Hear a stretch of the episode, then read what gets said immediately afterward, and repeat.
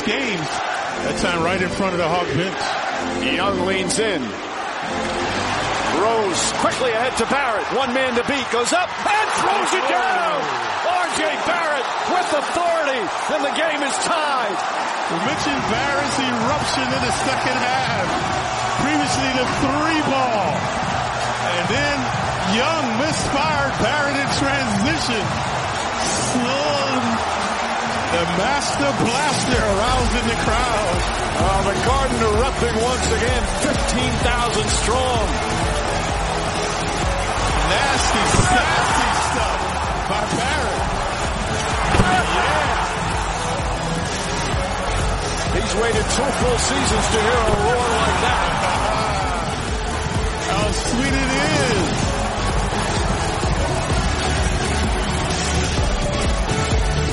Buenos días, buenas tardes, buenas noches, bienvenidos a Zona Knicks, vuestro podcast sobre los New York Knicks en español, dentro de la familia de Back to Back, al cual agradecemos por buscarnos y por proponernos este proyecto sobre nuestro equipo, los New York Knicks, y del cual estamos muy agradecidos.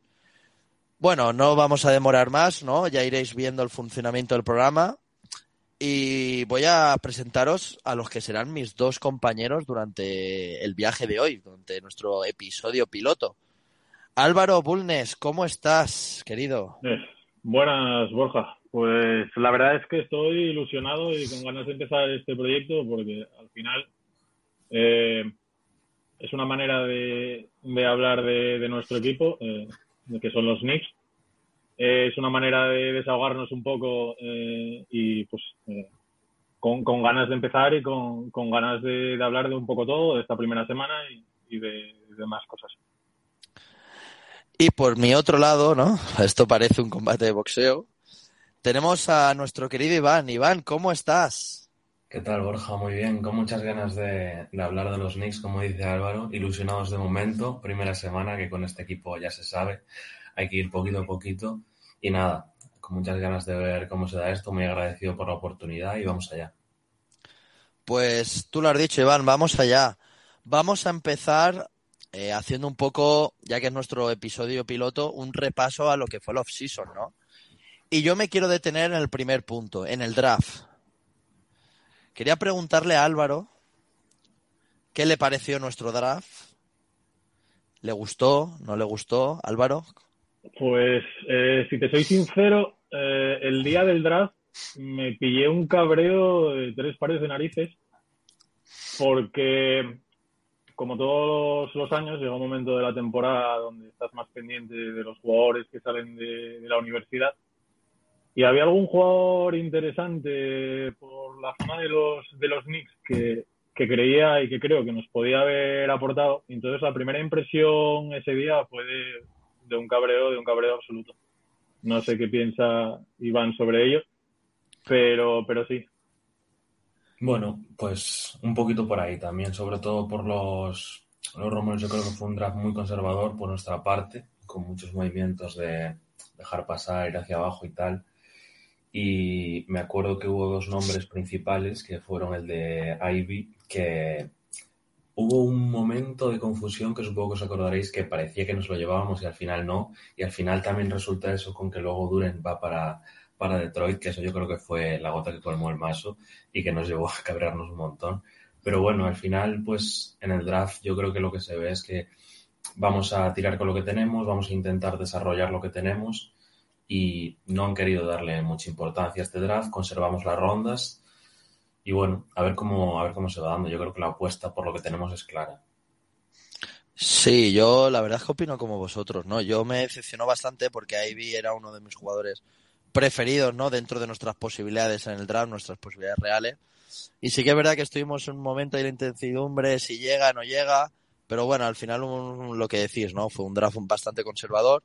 Aunque no sé qué opináis, es que se me ha venido ahora la pregunta a la cabeza de, del valor de las rondas, sí que, por ejemplo, en otros deportes, ¿no? Como puede ser el béisbol, el hockey, el fútbol americano, sobre todo, las rondas de draft tienen mucho sentido, pero aquí en la NBA, ¿crees realmente que acumular rondas llega a servir para algo? Aparte de un, potente trade para equipos en reconstrucción. Mm, Yo sí, o sea, creo que estamos en un punto donde la cantidad eh, a veces importa más que, que la calidad. Y eh, sobre todo yo creo que es importante acumular rondas de, de, otros equipos porque así mantienes flexibilidad de cara a la hora de hacer traspasos, y sobre todo traspasos gordos. Porque con esta regla de que eh, no puedes traspasar más, de X rondas eh, en años seguidos, eh, te limita mucho ese, ese tipo de movimientos. Con lo cual, si vas acumulando rondas como tenemos ahora nosotros, aunque hay alguna que tenga menos valor de lo, de lo esperado, porque hay alguna que de Detroit protegida durante varios años, que acaba siendo una segunda, de Washington más de lo mismo, eh, pues eso de cara a eso, a lo que estamos hablando, de hacer un traspaso por algún jugador potente, te da flexibilidad. Y, y eso es importante. Sí, yo opino, opino igual, igual que Álvaro. También, a ver, yo creo que ahora estamos en una buena posición. Supongo que indagaremos un poquito más en el tema después cuando hablemos de lo de Donovan Mitchell y tal, que tiene tela. Pero bueno, que yo creo que en las rondas hay que tener flexibilidad, que se pueden usar para muchas cosas, aunque, eh, por ejemplo, en el traspaso que hicimos con Oklahoma, que tampoco son rondas que te dan muy en el del draft, el primero, tampoco son rondas que, que digas tú, bueno, esto puede ser tal, puede ser cual, pero bueno, en la NBA también hay que tener en cuenta que hay muchísimos jugadores, no te digo superestrellas, pero muchísimos jugadores útiles de rol que salen a partir del 20, 25 y ya la segunda ronda, ¿eh? Sí, estoy, estoy de acuerdo. De hecho, los, los propios Memphis Grizzlies, ¿no? Es, eh, salía lo de Santi Aldama, salía Bain, eh, que con rondas bastante bajas, mira el equipo, ¿no? Que están desarrollando y están consiguiendo, que es un poco lo que a, per, a, título personal me encantaría ver en Nueva York, ¿no? En un futuro.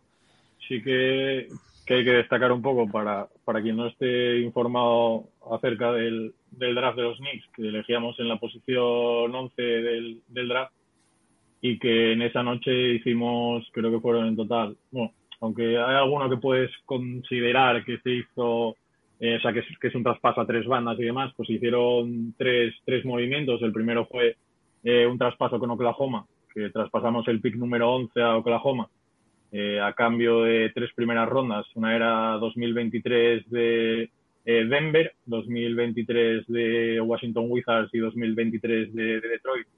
Eh, las tres están protegidas y convertirse en 2023 van pasando de año en año hasta creo que es 2026 o 2027 que se convierten en, en segundas rondas. 27 creo que leí yo. Sí.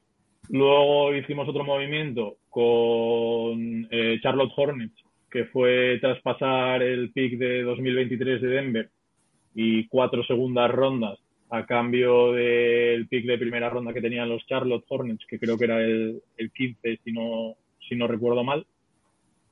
Y luego hay gente que considera que es el mismo traspaso, hay otra gente que dice que es un traspaso totalmente distinto a ese, que fue un movimiento que hicimos con, con los con los Detroit Pistons, que fue mandar a Kemba Walker, a Jalen Duren, que drafteamos con esa ronda que conseguimos de, de los Charlotte Hornets, a los Pistons a cambio de eh, la ronda, creo que es de 2025 de Milwaukee Bucks. Y en el traspaso, aunque se hizo más tarde, entraron también Alec Barks y, y Nerlens Noel con, digamos, una clara eh, intención de liberar espacio salarial de cara a eh, la agencia libre que vendría después. Sí. Iván, ¿quieres añadir algo o pasamos ya al, al, a lo que has dicho tú antes, que fue el culebrón del verano? Eso, yo creo que mejor vamos a ir porque eso va a ser para hablar, vamos a echarnos aquí un rato. Sí, además Álvaro lo, lo ha explicado perfecto. Pues pasó el draft y llegó nuestra querida agencia libre.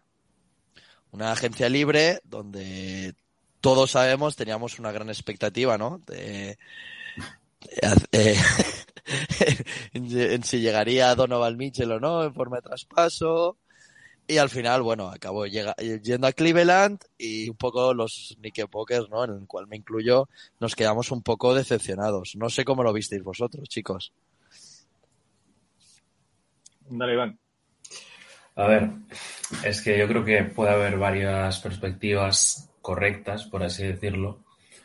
Porque, bueno, primero, eh, ¿qué hacemos en la agencia libre? Yo creo que estamos todos de acuerdo en el que firmamos al mejor base disponible, que es Branson, que está firmando un comienzo de, de, temporada brutal, pero, pero bueno, después lo de Donovan yo creo que fue el tema del verano, que estuvimos un montón de meses y meses y meses, que parecía que las, las negociaciones no terminaban nunca. Pero bueno, qué sé yo, al final eh, hay varias ofertas que hacemos. En una hacemos una oferta incluyendo a Mitchell Robinson todavía sin renovar el contrato.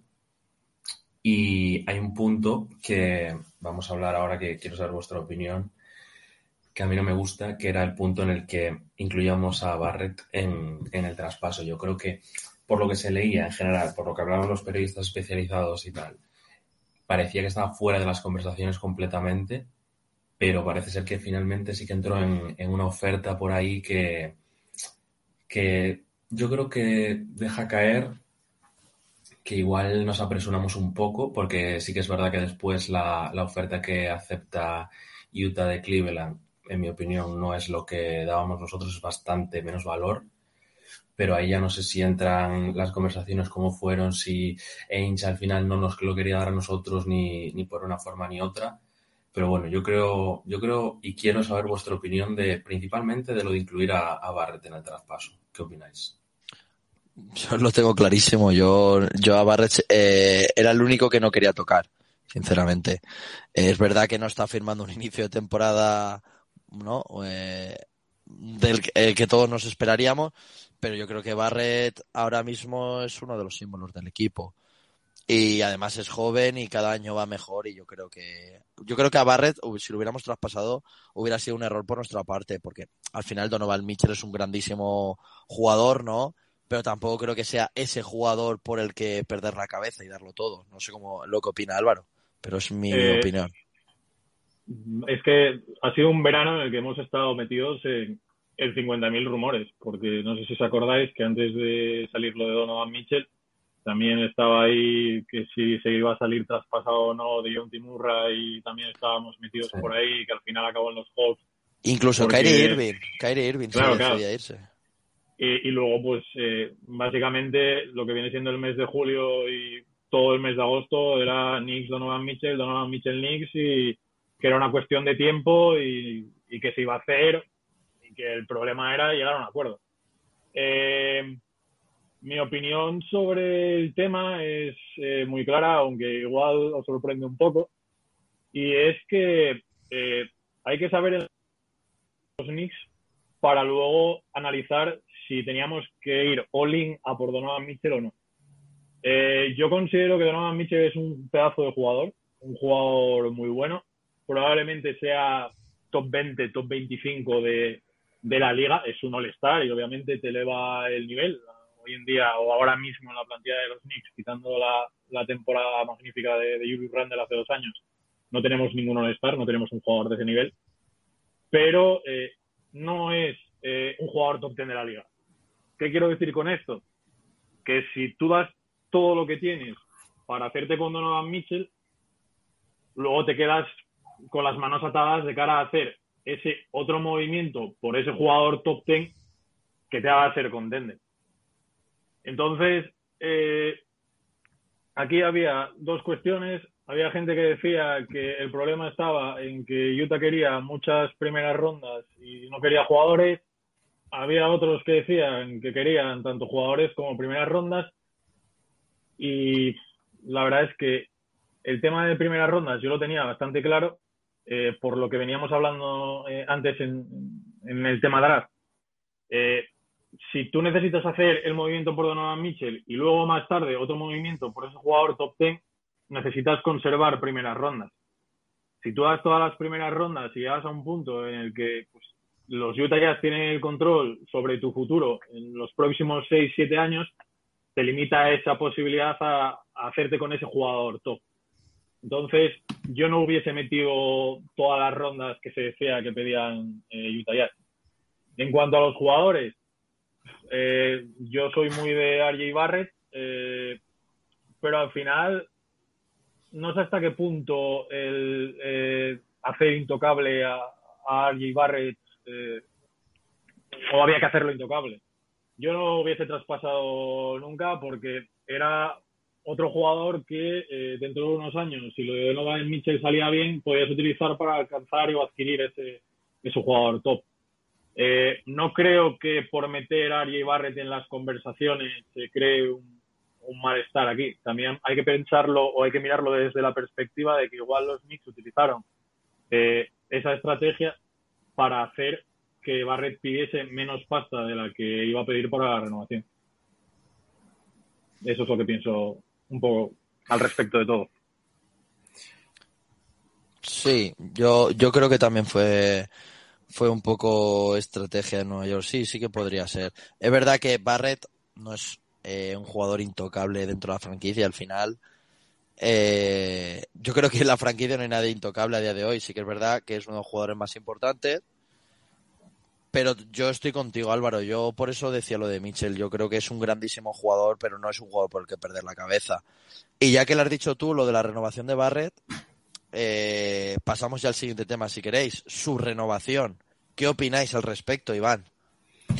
Bueno, pues viendo lo que se está pagando en la liga, para mí bien pagados los millones que le han dado, la verdad. Al final es, creo que son 25 millones al año, corregidme si, si me equivoco. Pero, pero sí, o sea, al final ten en cuenta que se le está pagando más a jugadores como, por ejemplo, Jordan Poole, que sí que tiene un nivel muy parecido. Eh, Tyler Hero creo que sacó más también. Entonces, al final yo creo que es un movimiento, el de Barrett, que das la idea al jugador de que va a ser importante aquí, porque es el primer, es la primera ronda que se, que se renueva desde Charlie Ward, o sea, es un montón de tiempo, un montón, un montón de tiempo y al final pues le dices al jugador, mira, vas a ser book insignia del proyecto, te queremos aquí como depende, segunda, tercera opción, depende de lo que se vaya transcurriendo la temporada. Y al final, pues, tanto con la renovación de Barrett como con la de Robinson, pues estás, estás eh, sellando el futuro. Estás sellando lo que quieres. Yo creo que, como a lo que me refería antes también, yo creo que estamos teniendo una idea muy clara de apostar por lo que tenemos. También hablando, hablando de las rondas, un poquito lo de Donovan Mitchell también, puede ser que esas rondas, pues lo que dice Álvaro, quieras eh, hacer all pero por otro jugador que no sea Donovan Mitchell, porque al final, claro, te sale el nombre de Donovan Mitchell, pues se te acaba, es la única, es el único objetivo que hay en el mercado. Quiero decir, al final, igual no, no tienes otra perspectiva en el momento de, a lo mejor no es el jugador por el que hacer el all a lo mejor hay mejores opciones pero bueno, yo creo que eso, volviendo a lo de la renovación de Barrett, para mí bien pagados, que lo demuestre, que hay que tener confianza en él como se, se le lleva teniendo estos años y a muerte con él. Sí, el, el montante del contrato, y ahora voy contigo Álvaro, es de una ampliación de por cuatro temporadas a razón de 120 millones en total. O sea, lo que vosotros decís, viendo lo que se está pagando, yo creo que al final es un contrato más que merecido. No sé qué opinas tú, Álvaro. Bueno, y se, convierte, perdona Álvaro, en el más, en el jugador más joven de la historia de la franquicia en firmar un contrato de más de 100 millones, que eso también es significativo y demuestra la confianza que hay en él. A mí, o sea, a mí me parece que es el, curso natural de, las cosas. el momento en el que no lo metes en, un traspaso por Donovan Mitchell, eh, es un jugador que tienes que renovar sí o sí. Porque aunque es cierto que tiene que pulir muchas cosas, sí que es evidente que del año en el que llegó a, la liga, en su año rookie, hasta ahora, ves cómo poco a poco va, creciendo, va evolucionando, va corrigiendo cosas, eh, va desarrollándose, tiene una muy buena ética de, trabajo. Entonces, eh, yo creo que su renovación la tenías que hacer sí o sí. Sí que es cierto que hablabas de que era un contrato de 120 millones en cuatro años, pero creo que de esos 120 millones solo tiene garantizados 100 eh, una cosa así, y el resto son por, por incentivos y demás, que la verdad, teniendo en cuenta que dentro de unos años va a entrar el nuevo contrato televisivo, que el límite salarial va a aumentar, pues no me parece para nada eh, una locura de contrato el que, el que, el que ha sacado. Y al final no deja de ser un jugador de, de 22 años que, hombre, eh, no es muy fácil el manejar eh, todo lo que supone ser un jugador de los Knicks, toda la presión, eh, toda la prensa y demás. Y creo que él desde que llegó, desde que llegó a la liga, pues lo ha manejado a la, a la perfección. Mismamente el año pasado, que no estábamos teniendo una muy buena temporada, y que en teoría nuestro líder era Randall, lo estaba haciendo como el culo, con perdón. El que salía todas las noches a dar el callo delante de la prensa era Barrett y pues son cosas son, cosas que hay que tener en cuenta de cara pues dentro de unos años ser el líder de, de, la franquicia. Además es un jugador que desde el día en el que se presentó al draft tenía claro que quería ser jugador de los Knicks y que, quería jugar, aquí. Entonces, ese tipo de jugadores los tienes que, renovar y los tienes que mantener aquí. Entonces, a mí me parece que está eh, bien renovado, cantidades eh, muy, muy, muy adecuadas a, lo que a lo que se pide en, el mercado y muy contento por, ello. Sí, totalmente es lo que tú dices. El año pasado que, fueron un poco de tiempos más convulsos, ¿no? Eh, es lo que tú dices, quien ejerció de capitán y quien dio la cara día a día fue él. O sea, eso es muy de valorar. Pero bueno. Eh, sí, Hay una, una, o sea, bueno, hablando todavía de la, de la offseason, hay que, hay que matizar también que antes de todo este tipo, o sea, de todos estos nuevos movimientos, del tema de Mitchell, de, de, la renovación de, de. Barrett, eh, los primeros movimientos que hicimos en el mercado, más o menos alguno ya se sabía dos o tres días antes de que abriese la agencia libre, fue el, el fichar a, a Jalen Brunson, eh, fichaje de, de, Hartenstein, la renovación luego más tarde de, de Mitchell Robinson y, mi pregunta es, ¿qué os parecen todos esos eh, movimientos de toda la offseason? Eh, ¿Con cuál os quedáis? Eh, ¿Cuál no hubieseis hecho? Un poco vuestra, vuestra opinión al respecto. Dale, Iván. Pues mira, empezando por, por Jalen Branson, pues lo que decía un poquito antes, yo creo que son 100 millones, que es lo que estábamos hablando estos días. Al final van a parecer baratos casi, porque está dando un rendimiento espectacular. O sea, está así, yo no sé, lo estaba pensando, yo no sé si, si tenemos la tan mala costumbre del, del base en los años últimamente eh, en Nueva York, que ahora, joder, tenemos un base así, que hace, que hace todo, lo hace todo, porque organiza tiene buenas decisiones de tiro, es, un capitán dentro de la pista. Y claro, al final es, es la escasez esa en los últimos años que te lleva a pensar que por fin lo tienes ahí y es, es el punto de partida de un equipo, el base al final. Y tener a un jugador como Jalen Branson, que son 100 millones a la, en total, que te pueda hacer todo lo que te está haciendo, pues yo creo que es, que es un seguro. Y que ha caído de pie aquí en Nueva York y algo muy importante para mí también, que es un jugador que quería estar aquí. Quería estar aquí desde el primer momento. Hubo un run run por ahí los últimos días de antes de que empezase la, la agencia libre con, con, Dallas y tal, pero bueno, al final eso, ha caído de pie aquí y muy contento. Después, eh, Hartenstein yo creo que nos ha venido como, como anillo al dedo, vaya mejora, en mi opinión, mejora bastante lo que era Nerles Noel. Te da tiro, te da un tiro de tres, te permite abrir la pista también.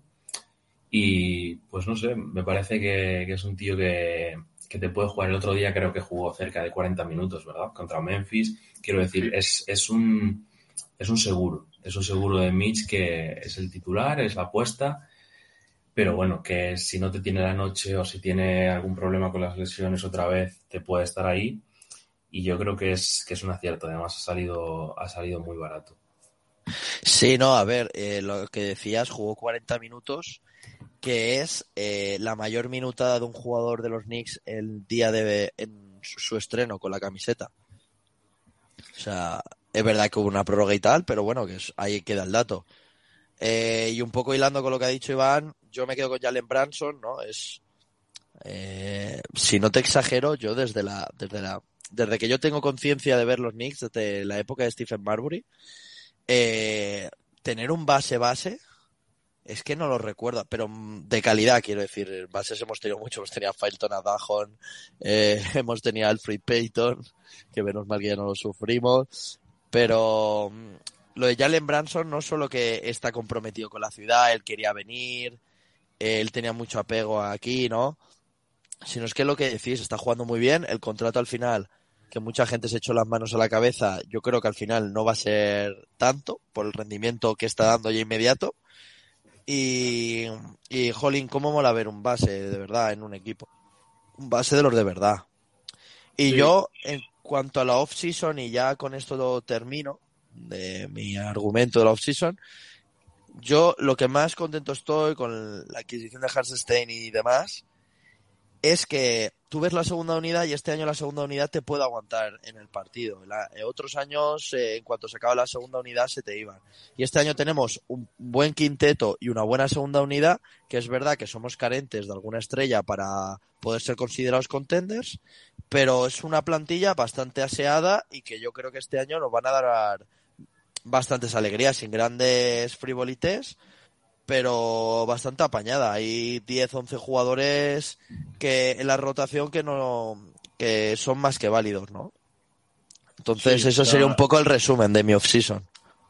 Eh, yo creo que el tema del, del base eh, lo resume eh, el siguiente tweet, que es, o bueno, el siguiente tweet o, la siguiente información, y es que en los últimos, creo que son 19, 20 años, los, Knicks han empezado la temporada, o sea, el opening day, con un base distinto. Eh, creo que llevamos muchísimos años eh, dándole entre poco y muy poco valor a una posición muy fundamental en la NBA y donde necesitas estabilidad, como es la del puesto de base. Y creo que Jalen Branson, obviamente no es una estrella, obviamente no es uno de los 10 mejores bases de toda la NBA, pero es un muy buen jugador que probablemente no pueda aspirar eh, a más, o no pueda aspirar a, ser considerado mucho mejor jugador de lo que es, porque tiene pues el tamaño que tiene, pues tiene el físico que tiene, pero parece que es un muy buen jugador que le va a dar muchísimo a este, a este equipo y que para nada tiene un contrato eh, muy elevado y creo que lo va a dejar patente eh, a lo largo de toda la, de toda la temporada. Eh, me parece también un, buen fichaje porque es algo distinto a, a Mitch en cuanto a que eh, te abre mucho más la, cancha y es ese pivot con habilidad para, para pasar el, balón y, dar alguna que otra asistencia en, ataque. Sí que creo, y, luego cuando hablemos un poco del inicio de temporada, eh, creo que tiene una carencia eh, que igual en algunos partidos nos puede perjudicar, que es el tema del rebote defensivo. Eh, va, va muy mal al rebote eh, defensivo, pero creo que es un jugador que va, va, a aportar mucho.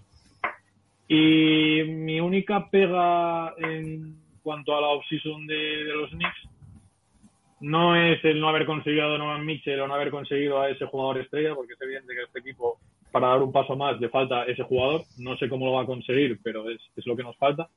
Creo que mi única pega es, a mí me falta otro movimiento más, que luego ya hablaremos un poco con el inicio de temporada y, cómo vemos el equipo a lo largo de la temporada, creo que nos falta un movimiento más de deshacernos de, uno de los veteranos del, equipo, básicamente porque es lo que comentaba eh, Borja. O sea, tenemos una plantilla que nos falta esa estrella, pero que igual hay 12, 13 jugadores de rotación. O sea, 13 jugadores que podrían estar en cualquier rotación de cualquier equipo de la NBA jugando minutos y aportando y cuando estén todos sanos, eh, creo que ahí va a haber un problema en cuanto al, minutaje. Esa es mi, opinión acerca de la offseason de los Knicks. Que me falta ese movimiento para aligerar un poco más eh, la plantilla. Pues si queréis, chicos, eh, vamos a pasar ya al inicio ¿no? de la temporada. tres partidos hemos disputado hasta el momento. El primero fue en Vancouver, ¿no? Allí en Tennessee, en Memphis que perdimos 115 a 112 ante todos unos Memphis Grizzlies, o sea, fue un buen inicio de, temporada, aunque perdiéramos, ¿no? Un partido que forzamos la prórroga con un Camp Redis sideral, ahora hablaremos un poquito más. Después ya hemos vuelto a casa, ¿no? Eh, volvimos al Madison y llevamos dos victorias consecutivas, 130 a 106 ante los Pistons de Detroit y 115 a 102 ante los Magic de Orlando. Bueno, quería preguntaros, ¿no, Álvaro, Iván? ¿Cómo eh, las sensaciones, no? Es tiempo de sobrereaccionar en la NBA. ¿Cómo habéis visto estos tres partidos? ¿Cómo los habéis vivido? ¿Y qué destacaríais de cada encuentro? Pues mira, empiezo yo, si queréis. Eh, es tiempo de, de sobrereaccionar, pues sí, ya que es la primera semana vamos a hacerlo. Sensaciones, ilusionado. Estoy ilusionado y contento con, con el desempeño del equipo desde Tibodó, que me está sorprendiendo para bien con el reparto de minutos hasta el número 15 de la plantilla. Primer partido, eso, contra, contra Memphis. Perdemos en la prórroga, una pena. hay un goaltending ahí de Moranta, Brunson, que lo podían haber pitado, la verdad, porque, porque viendo la repetición está bastante claro, pero bueno, nada que objetar al equipo, la verdad. Muy buen, muy buen Randall desde el primer partido, con, ya te digo, Memphis 24, 11, 6. Yo creo que, que una de las virtudes que, tiene, que tienen los Knicks esta temporada es em, el poco egoísmo que hay en la plantilla hasta ahora. ¿eh? Todo esto lo vamos a hablar hasta ahora porque esto en, en, dos semanas se nos puede ir de madre perfectamente. Pero bueno, por ejemplo, te sale Cam Redis sin apenas pretemporada porque estuvo ahí también el run run en verano y tal y un par de, de lesiones. Te hace 22 puntos, te mantiene en el partido, te coge las pelotas calientes y, y bueno, te mete el triple al final para para meterte en la prórroga, que al final es una pena que se nos fuera, pero bueno, es un partido que se te puede ir, es un partido contra un contender, contra un muy buen equipo, que está rodadísimo, ya se nota que aunque faltasen aunque faltase Janet Jackson Jr. y compañía, es un equipazo Memphis como la copa de un pino, vamos. Y después, eh, después eso, volvemos a casa contra, contra Detroit y lo que me refería de, la falta de egoísmo de la plantilla eh, no hace ningún jugador más de 20 puntos y te vas a los 130 puntos como, como equipo al final. Yo creo que, que, es una gozada. Es una gozada porque, ya te digo, teniendo aquí el, el box score delante, el que más puntos hace es Quickly, un partidazo, un 27-7, pero Branson, por ejemplo, 17 puntos es asistencias, pero no le hace falta el, no hace falta el balón para brillar y es algo que, que se agradece un montón. Al final tenemos yo me mojo, ¿eh? Yo me mojo y yo creo que tenemos un, una de las tres mejores segundas unidades de la liga con todos sanos. Que, que bueno, entre Rose, Quickly, Redis o Grimes, que habrá ahí el debate que tendrá Thibodeau, que se lo está poniendo difícil Redis y me alegro, Topin y Hartenstein, yo creo que tenemos una de las mejores segundas unidades de la, de la NBA sin duda. Después el partido de ayer contra Orlando, que parecía que no nos íbamos en ningún momento, que nos íbamos a 10 y nos recortaban y estaba ahí el margen. Al final, eh, pues mira, ganamos de, ganamos de 13 puntos. Un Barrett que hubo un momento que iba 0 de 11 en tiros de campo y que al final termina con, con 20 puntos y tal, es algo que me gusta mucho de Barrett, que es lo que decía Álvaro también antes de la, de la ética de trabajo, que es un tío que sigue, sigue y sigue. Y me fijé un momento también que, que hablaba Hartenstein con él de eso, que fallaba, pero le decía sigue, sigue, sigue, que al final va a entrar y eso. Termina con, con 20 puntos y rebotes.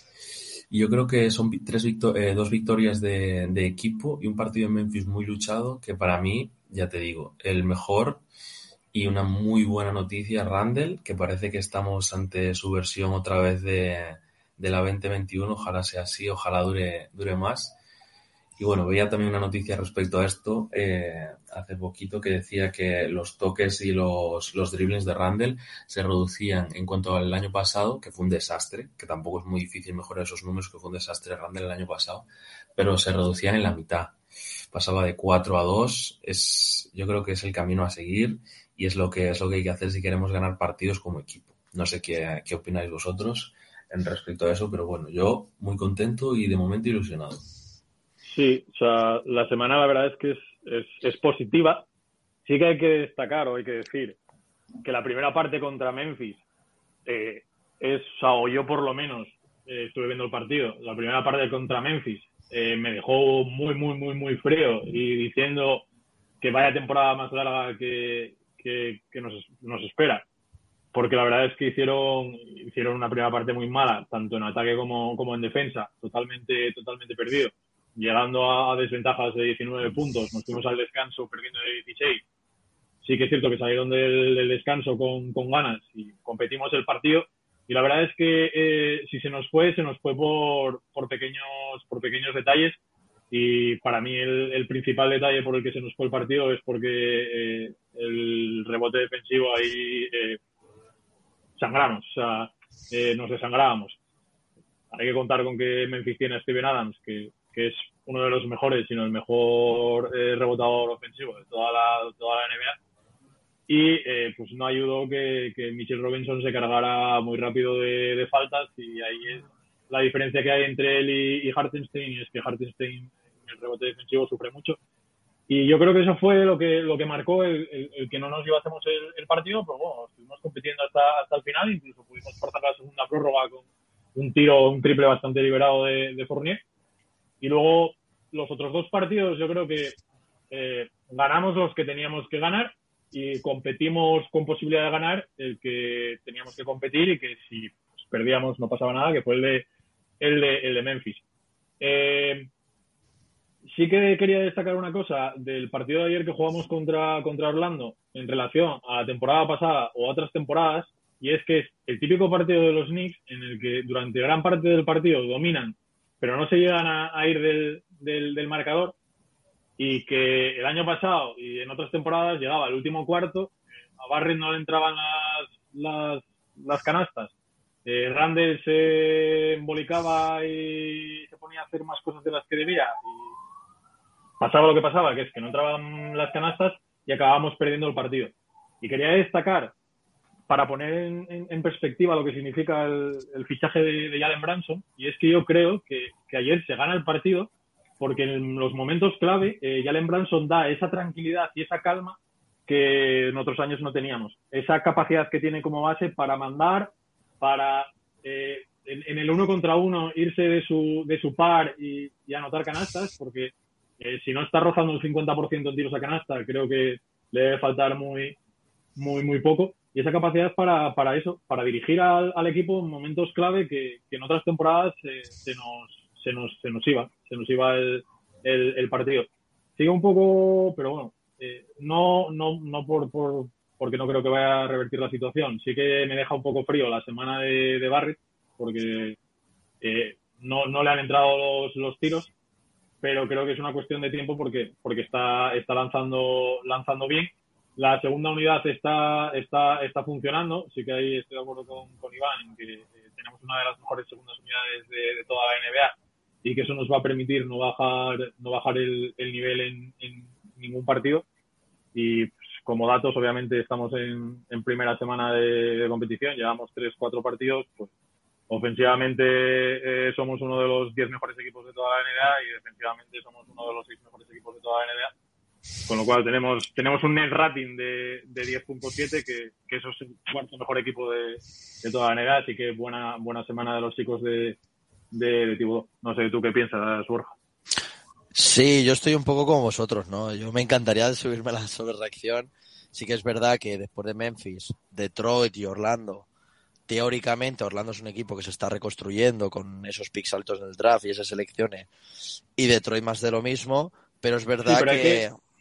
Sí, sí, hay, que, matizar, hay que matizar que obviamente trabajo, pero no son los equipos que eh, ya van a, tanquear. No, no, o sea, son equipos que van a poner las cosas muy difíciles a muchos equipos porque tienen eh, mucho talento Van a perder mucho porque obviamente les falta mucha calidad en ciertas posiciones, pero van a pelear muchos partidos. Entonces, sí que son partidos que tienes que ganar si quieres estar arriba, pero no son el, yo qué sé, el, típico de equipo que ya desde el primer minuto va a pensar en pues, mañana. Sí, sí, sí, no, no, totalmente. Eso quería matizar eso también, ¿no? Que al final son equipos que es verdad que están en, muchos empezando a conocerse, a jugar, a generar, o propio Banchero, ¿no? El Ivy o Cunningham, que son nuevos o prácticamente nuevos en este negocio, pero hay que ganarle, ¿no? Y hemos tenido una actitud muy buena, creo que la ha dicho Iván, ¿no? El movimiento de balón, o sea, el año pasado, por ejemplo, era Randall, que subía el balón, ralentizaba el juego, hacía un crossover, o sea, un crossover, un fadeaway y si entraba bien y si no también. A ver, la actitud de Randall me gustaría destacarla, ¿no? Ha cambiado muchísimo, el otro día subió un post y dijo que tenía muchas mm. ganas de volver a jugar en el Madison, que eso es muy significativo, ¿no? Un Randall contento, animando a los compañeros, chocando, que parecen tonterías o parecen obviedades, pero viendo el año pasado lo que ocurrió, me parece una nota más que positiva, ¿no? Sí. Con, con Jalen Branson, todo el equipo, Barrett, Randall, el propio Mitchell Robinson, han tenido una comunión perfecta, ¿no? Branson se adapta al equipo muy bien, eh, la segunda unidad sale Topping y todo el banquillo se levanta con cada mate que hace. Eh, Quickly está espectacular, ¿no? Está haciendo unos numerazos y está jugando soberbio, ¿no? Y yo, ya que habéis un poco comentado vosotros por encima lo de los tres partidos, pues yo me quería basar en eso, ¿no? En el rendimiento de cada jugador, ¿no? Y centrándote un poco en el quinteto titular, es verdad que Barrett empezó bastante fallón, pero bueno, 18 puntitos contra Detroit. Ayer después el 0 de 11 acaba con un 7 de 19 en tiros de campo, que bueno, lo que decíais, ¿no? Que al final es un jugador bastante maduro para su edad y, y que no se viene abajo, sino al revés, con su ética de trabajo eh, prosigue, persiste y, lo acaba consiguiendo. Y yo estoy muy contento con el equipo, la verdad. Este año a Tibo 2 se le ve menos enfadado, se le ve menos cabezón, ¿no? Está rotando más el equipo. Y, y, es que lo que más destaco es eso, que el año pasado eran jugadores corriendo sin un movimiento de balón y este año el balón corre y los jugadores se están moviendo, ¿no? Y ahí se ha notado un poco en el net rating que, que tú comentas, Álvaro. Yo... sí. Que además, además hay que tener en cuenta una cosa, o por lo menos no sé, no sé cuánto, no sé cuánto va a durar, vamos a tocar madera y a ver si es, toda la temporada así. Pero sí que en estos tres primeros partidos eh, ves eh, muchas veces desde la banda a Tíbodo, en el momento en el que tenemos el balón, eh, o bien por un rebote defensivo que cogemos, o bien porque nos meten una canasta y sacamos de, banda, pidiendo al equipo, al equipo que corriendo y que aumente el, ritmo y que juegue mucho más rápido de lo que, de lo que estábamos acostumbrados hasta, hasta ahora. Y la verdad es que eso es, es muy positivo y, muy esperanzador de cara a, la temporada, porque el año pasado, cuando mejor jugábamos, era cuando más corríamos. Y justo donde llegaban los colapsos, que era en el último cuarto, era cuando pasábamos de, correr y de hacer transiciones muy rápidas y de, no quemar tanto reloj, pasábamos de eso a posiciones mucho más lentas, a un baloncesto más estático, y ahí se nos llevan muchas veces los, los partidos. Entonces creo que eso es positivo de, de cara a, la temporada, el aumentar el ritmo y, el, generar canastas fáciles, pillando al, al, contrario a, un poco en bragas sin, sin poder colocarse en, defensa. Totalmente. Y luego también la actitud defensiva de ayer, eh, bueno, el partido de anoche, eh, Banchero estuvo con, con Randall, ¿no? En yo me acuerdo en tres jugadas que, que Banchero le busca, pide pick and roll, le penetra y Randall es verdad que al final se las hace, pero canastones. Y, pero están las tres muy bien defendidas, ¿no? Y Randall pegado a él, o sea, la actitud. Digo Randall porque es un poco el que más le costaba en defensa, pero la actitud en general del equipo es brutal. Eh, Mitchell Robinson carga el rebote ofensivo como nadie. O sea, es un espectáculo, de verdad. La gente que sea más purista y que le gusta una determinada posición, es brutal como acaba consiguiendo los rebotes ofensivos y cómo se, se abre hueco en la zona. Y luego lo que tú dices, eh, Branson, un tío súper seguro, eh, sale quickly, te mete un par de triples, Fournier está bastante fino desde la línea de tres. O sea, y luego Cam Redis, Cam Redis está jugando muy bien, sobre todo el primer partido, ¿no? Que no fue la prórroga. Pero es que a día de hoy no le podemos poner ni un pero al equipo. O sea, es un comienzo ilusionante. Obviamente pasaremos por altas y bajas durante toda la temporada, pero bueno, a día de hoy tenemos que disfrutar el momento. Dicho lo cual. A ver, a ver, o sea, hay que, hay que, es, cierto que es una buena semana, pero hay, hay puntos negativos y cosas a, mejorar. Vengo a también un poco, un poco yo. Es cierto que el cambio de actitud de Randall de una temporada a otra es bastante, bastante evidente y sobre todo en, ataque, eh, pues está aportando y, está metiendo más tiros de los que metía la, la, temporada pasada. Sí que es cierto que sigue teniendo ciertas tendencias en ciertos momentos del partido a el fade away, el tiro ahí dándose media vuelta, el esto y lo otro. Y en actitud, es cierto que no hay que reprocharle nada en, defensa, pero defensivamente le están. El primer partido Aldama se puso las botas con Randall, que se fue a los 17 y 18 puntos. Contra Detroit, eh, Sadik Bey, que era el que lo defendía, también se fue a los 18, 19 puntos. Eso es un aspecto a mejorar, sí que es cierto que de actitud eh, pues no hay nada que reprocharle. Luego sí que, no sé vosotros, pero a mí eh, el tema Fournier en, el quinteto titular me genera, me genera muchas dudas. Creo que es algo que, que va a dar que hablar durante toda la temporada y a ver si sigue titular o a ver cómo se soluciona. Y otra cosa que me, que me, bueno, dos cosas más con respecto a la segunda unidad. Eh, el tema rebote defensivo, cuando juntamos a Hartenstein y Obi Topping, Mm, también me genera dudas Y luego, ¿qué opináis de tema minutos de Derrick Rose en estos tres partidos? Porque, por ejemplo, ayer se va a los ocho minutos.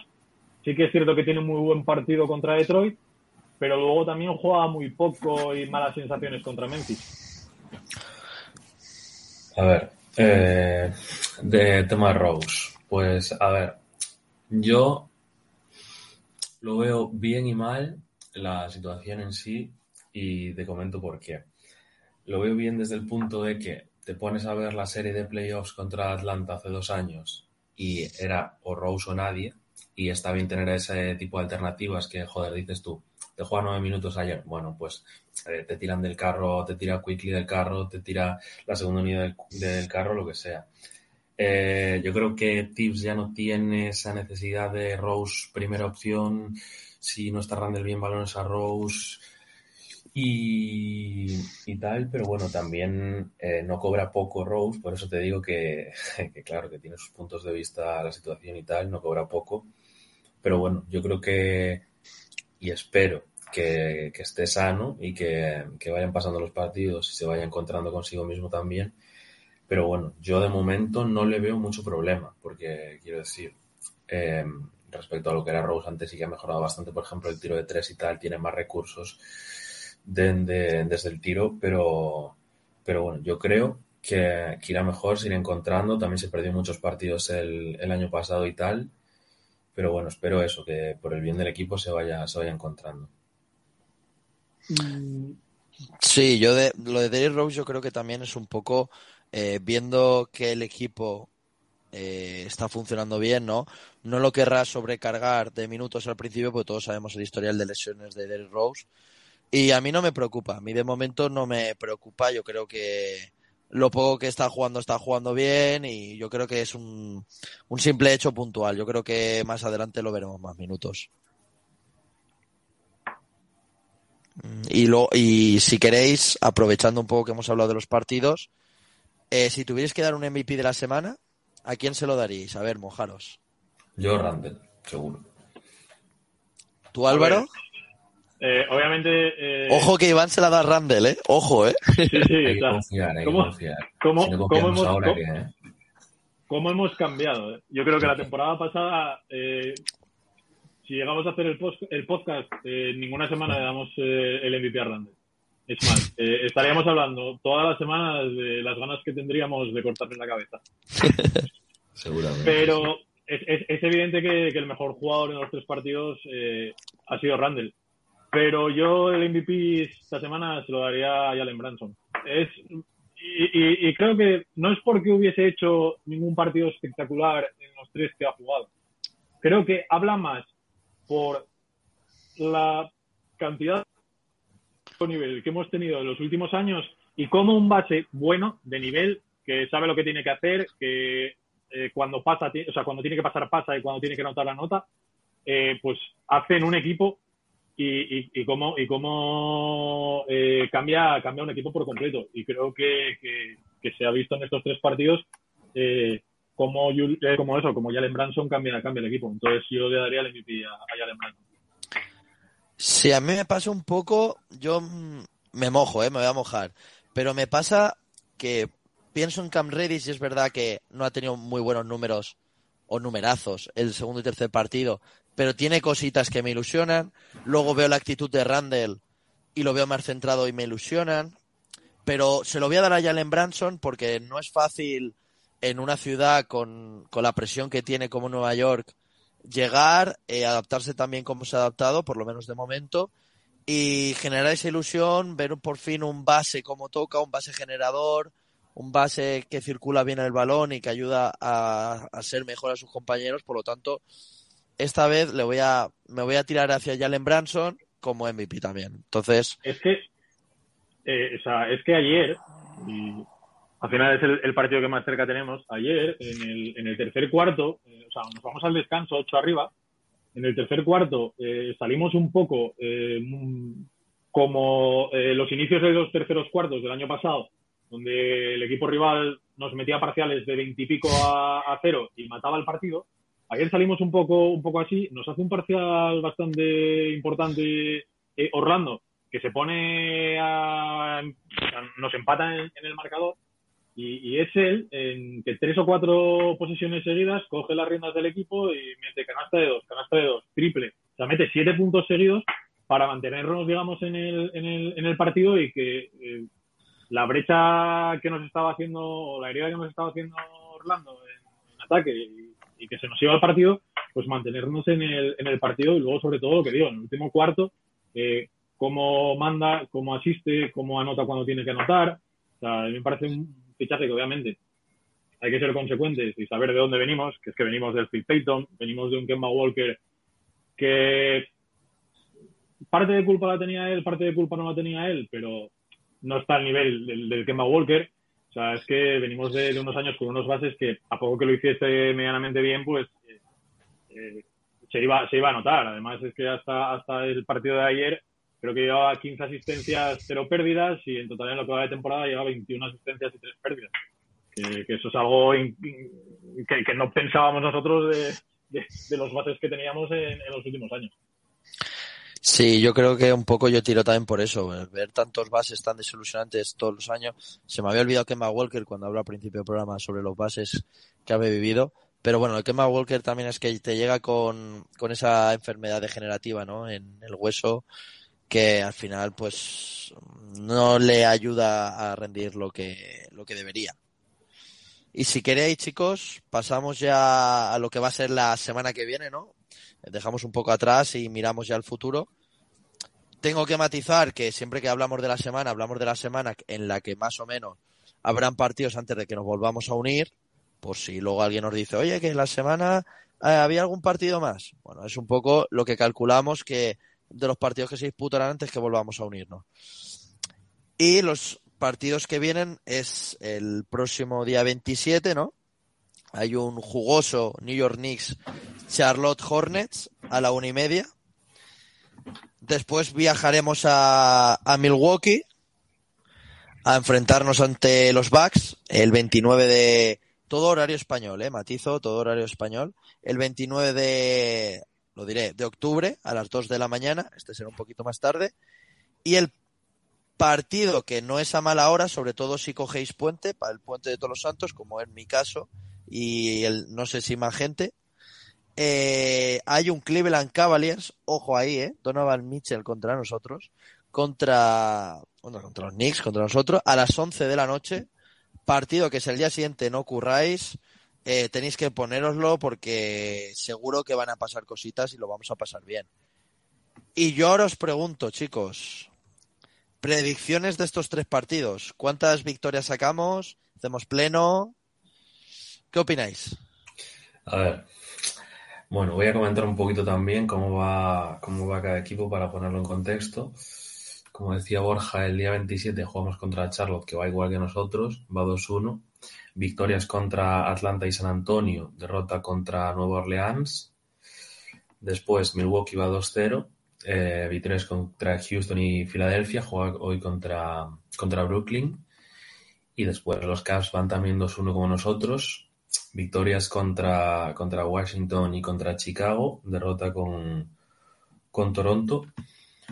Yo lo que, em, lo que yo diría es, ganamos el, el 27 contra Charlotte, deberíamos, además que es en el, en el Madison, y después vamos a confiar, ya que es primera semana y tenemos las sensaciones positivas, voy a decir que, que ganamos uno de los dos, o contra Cleveland o contra Milwaukee. Si me tuviera que mojar, te diría 2-1 ganamos Charlotte y, Cleveland y perdemos Milwaukee. Álvaro. Eh, a ver, yo creo que el, de Charlotte Hornets hay que ganarlo sí o sí. O sea, jugamos en casa y además están sin, sin la Melo Ball. Eh, al final hay que ganar eh, los partidos. la NBA pasa de todo y, puedes tener un día malo y, y, perder contra el peor equipo de toda la NBA y puedes tener un día bueno y ganar al mejor equipo de toda la NBA pero hay que seguir con la línea de ganar a los equipos eh, que son peores que ti, o sea, que tú, perdón, eh, competir contra los que son de tu mismo nivel e intentar ganar eh, a los que son mejores que tú, pero bueno, si pierdes no pasa nada. Entonces, a Charlotte hay que ganarlo sí o sí, es en casa y, ese partido no se nos puede escapar. Milwaukee, sí que es cierto que andan con la baja de, Chris Middleton y que en los últimos años, especialmente los dos últimos, eh, no es un equipo que se nos dé mal. Hemos rascado alguna victoria allí en Wisconsin. Hemos eh, rascado alguna victoria en el, Madison. Eh, pero creo que, están bastantes niveles por encima por encima nuestro. Además tienen a Yanis Antetokounmpo y, y no sé quién se va a encargar de, parar a ese bestia. Entonces creo que esa va a ser... Randall se va a enfrentar, se va, seguro que Randall. Entonces creo que, creo que ese partido va a ser va a ser derrota. Y tengo, tengo cierto interés y tengo ganas por, por el Cleveland Cavaliers New York Knicks, porque eh, por talento son mejor plantilla que, que, que, nosotros. Creo que van a quedar por encima, por encima nuestro. Pero, no sé, tengo ganas de ver cómo respondemos ante ese partido porque creo que puede ser una, piedra de toque para, mirar realmente cuál es nuestro nivel. Porque sí que es cierto que hemos hecho buenos partidos contra Detroit, Orlando, que no son malos equipos, la segunda mitad contra, contra Memphis, pero obviamente yo personalmente creo que somos mejor equipo que, Detroit, somos mejor equipo que, que Orlando. Entonces me gusta para, para calibrar un poco en, qué posición estamos, eh, tengo ganas de ese mix de Cavaliers, aunque creo que, que, vamos, que, vamos a ganar. Yo también digo un 2-1. Pues mira, vamos a hacer pleno porque yo también, yo también me encantaría decir un 3-0, ¿no? Pero está claro que somos eh, queremos haceros ser partícipes del optimismo, pero bueno, eh, vamos a ser realistas, ¿no? Yo creo que contra Charlotte sí que ganaremos en el Garden. Contra Milwaukee yo creo que vamos a competir más de lo que creemos, pero yo creo que a día de hoy pues Milwaukee es un equipo de otro nivel, pese a la baja de Middleton, como bien habéis comentado. Y creo que contra Cleveland va a ser un partido muy competido, pero creo que vamos a dar la sorpresa. Sorpresa entre comillas, pero es verdad que están jugando muy bien. Y, nos vamos a llevar la victoria, chicos. Yo creo que un 2-1, además lo firmaríamos todos. Sí. Y, vendremos aquí a grabar más, más anchos que largos. Sí que es cierto que no sé hasta qué punto nos está pudiendo un poco el, optimismo de esta, de esta primera de esta primera semana.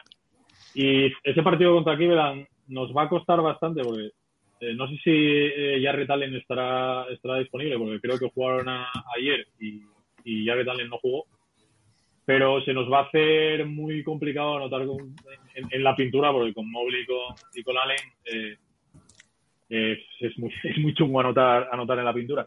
Pero espero una buena semana de, de Ari Barrett. Eh, es hora de que le empiecen a tirar, o sea, que le empiecen a entrar los, tiros. Entonces sí, yo creo 2-1. Sí, y yo creo, yo creo que sí, yo creo que un 2-1, viendo lo bien que un trabajo que está el equipo, ¿por qué no? no? Vamos a confiar en los chicos porque, bueno, yo el de Milwaukee sí que soy más escéptico, pero el de Cleveland yo creo que sí que lo vamos a competir y, creo que lo vamos a ganar, ¿por qué no? Y ya para, ya llevamos casi una horita, ¿no? De programa. Vamos, si os parece, ya acabando un poquito. Y todas las semanas traeremos las preguntas que nos mandéis, ¿no? En este caso tenemos dos preguntas que hemos elegido eh, podéis, que decir que podéis escribirnos las preguntas durante toda la semana cuando queráis al Twitter del programa, ¿no? A arroba zonanix en Twitter y o si queréis dejar las preguntas también cuando el episodio esté colgado en iVoox, también perfecto, nosotros lo leeremos y lo leeremos para la siguiente semana. Y nos escribe nuestro querido Brup81, nos pregunta, a ver chicos, es pregunta para vosotros. Bueno, para mí también, pero para vosotros. ¿Cómo conseguiremos encajar a Grimes sin que repercuta en el resto de jóvenes? Abro paréntesis, Redis, cierro paréntesis, incluido, que lo están haciendo bien. ¿Y cómo veis el papel de Quickly más como pasador que como tirador? A ver, ¿qué opináis, chicos? Bueno, pues Dale, Venga, voy yo. A ver, lo de Redis, a ver, yo creo que lo de Grimes, como, como bien dice en la pregunta, va a estar, es un mano a mano con, con Redis brutal. Es o Grimes o, Redis. Yo creo que el resto de la segunda unidad la tiene bastante bastante decidida tipo 2 y que bueno, hay situaciones en, partidos igual y tal, como por ejemplo el año pasado que McBride mismo que este año, bueno, pues no cuenta ni en principio ni para la primera ni para la segunda unidad, así que tuvo varios tramos de partidos seguidos donde, donde tuvo mucha participación y lo hizo bastante bien. Buena pretemporada de McBride también, por cierto, en, el ratito que, que nos fue dejando. Pero bueno, yo creo que yo creo que lo de Grimes le va a ganar la partida a Redis porque, a ver, Tibodó este año está más flexible, pero Tibodó es Tibodó. Y Tibodó, yo creo que lo que va a pasar es que va a tener Redis su hueco hasta que esté Grimes y al primer partido malo que tenga ya, ya lo va a ir cambiando por,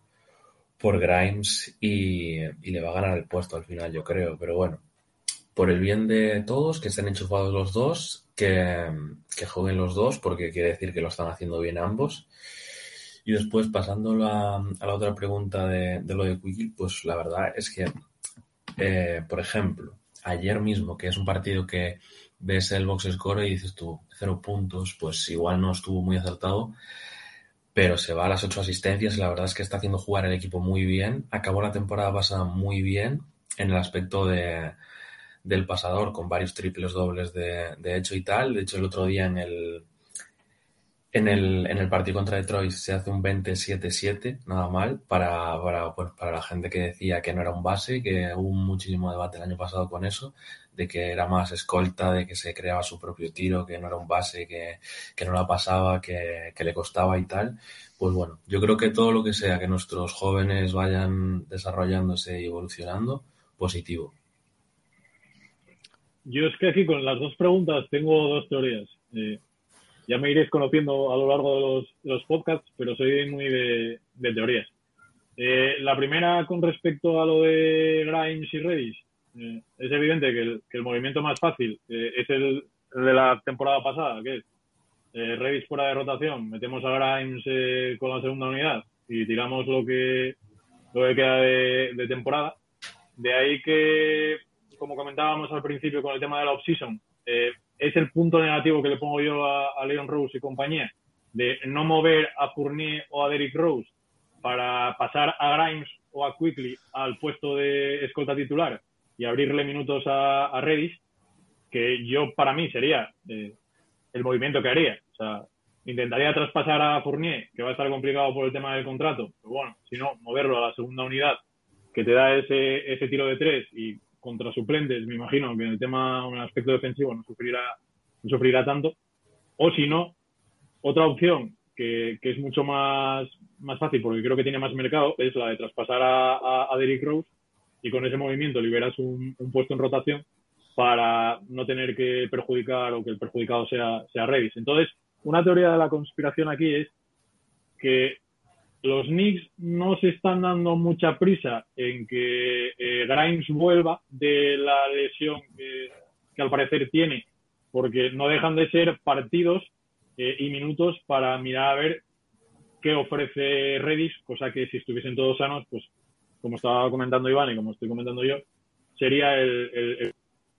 Entonces, mi, mi movimiento o Fournier o Rose fuera del equipo y abrimos espacio en la rotación para, para Campreis. Además, se supone que a colación con, con el tema de Donovan Mitchell, eh, en muchas ocasiones se hablaba de que el escollo para que no se hiciese el traspaso era que eh, si Grimes entraba, si Grimes no entraba, porque aquí lo valoramos mucho y que consideramos que va a tener un papel fundamental. Entonces, si va a tener un papel fundamental, creo que hasta tal punto de eh, ser eh, la clave para que se haga o no se haga un traspaso, creo que hay que darle el, la posición que se, que se merece y es la de la de escolta titular, sobre todo por el aspecto defensivo que, aportaría y eh, que, no te aporta Fournier. Eso por la pregunta de, de, de.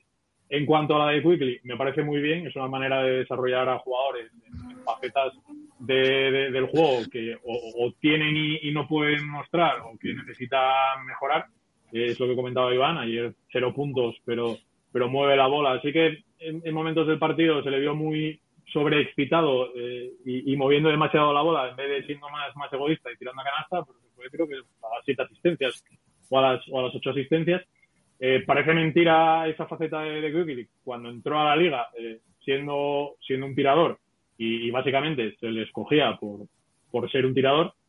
Y mi segunda teoría al respecto es ¿Creéis que darle ese protagonismo a Quickly como eh, la persona que se encargue de, de, llevar y de, y de, mandar en la segunda profundidad, esa capacidad más de asistente o ese, papel más de asistente, tiene que ver con mirar a ver si podemos sobrevivir sin Derrick Rose de cara a mover a Derrick Rose para abrir eh, más minutos para, para Redis y no tener este, esta complicación. Sé que es muy complicado, pero no sé, eh, le estaba dando vueltas el, otro día básicamente porque eso, o sea, Derrick Rose no deja de ser eh, el niño mimado de Tibodó.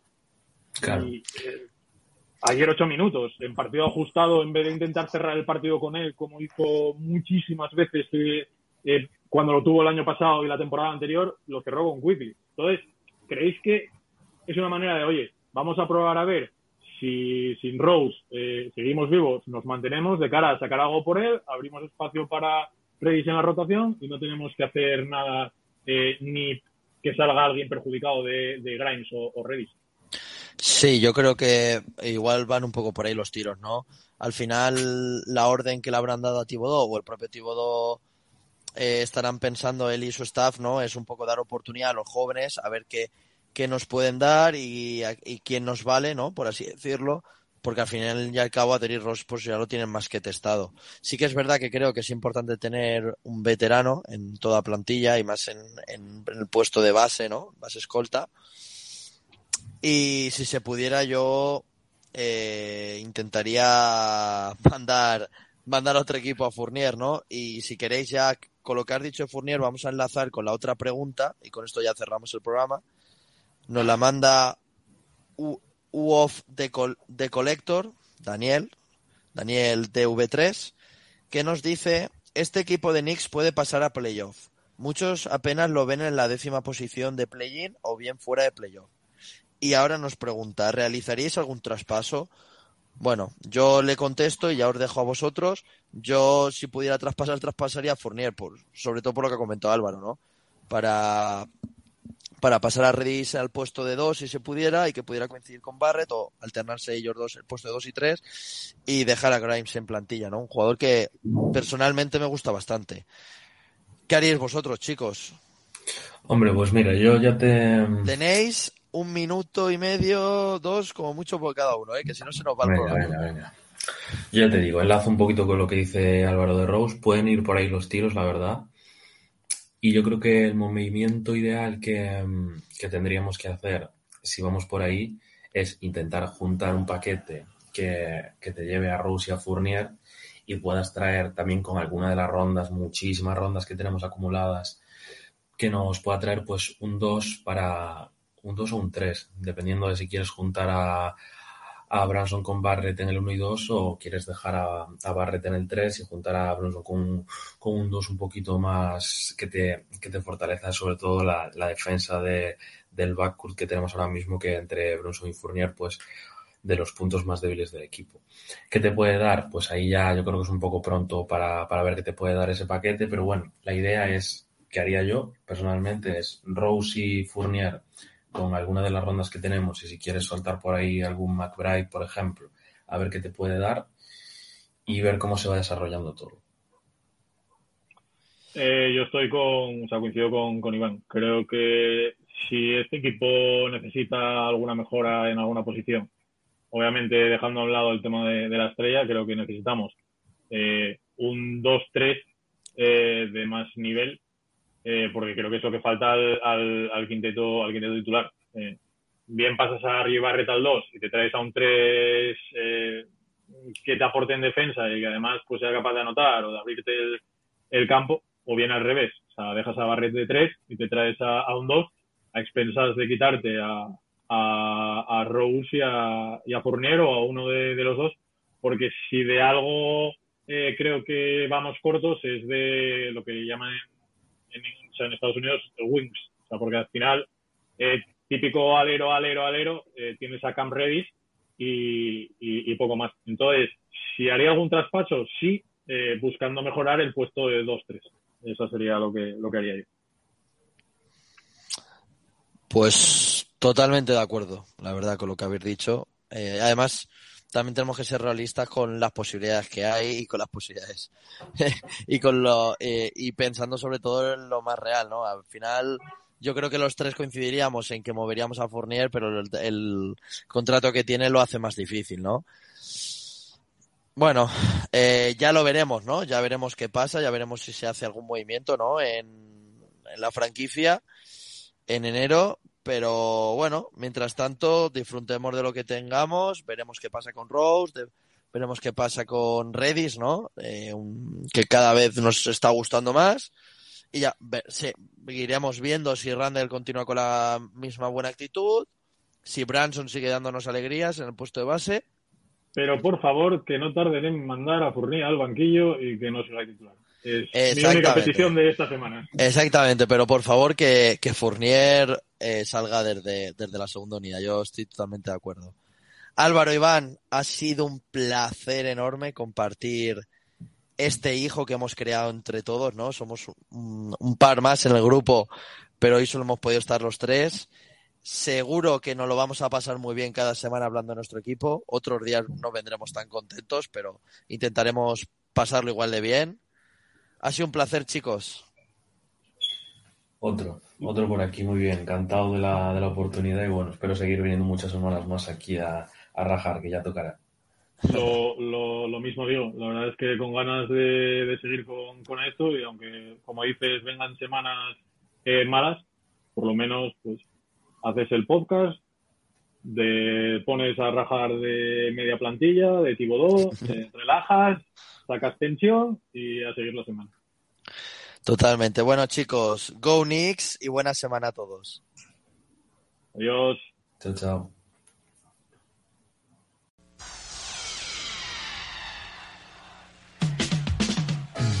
We are the New York Knicks. We are the New York Knicks. We are the New York Knicks. We are the New York Knicks. Say go New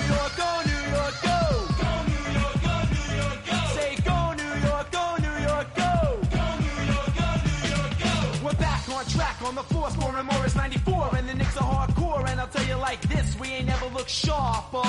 With Hubert, Bonner, Gray, and Harper, it's the Knicks, and we're back on pace. Everyone's gearing up for the championship race, and the fans are going crazy, and they're doing it for a reason. Cause 94 is the Knickerbocker season. You better believe the Knicks got all that takes. We're shooting three pointers, and we're running fast breaks, and if your defense makes a mistake, then bam! You ain't dunks in your face. This is a team you don't wanna miss. Are New York. We are the New York Knicks. Go New York, go New York, go! Say go New York, go New York, go! Say go New York, go New York, go! Go New York, go all you hear is a swish. Threes by Starks and dunks by Smith. And no rebounds, if that's the case, we put Oakley and Mace in your face. We draw charges and we set picks. New York. We are the New York Knicks. Say go New York, go New York, go.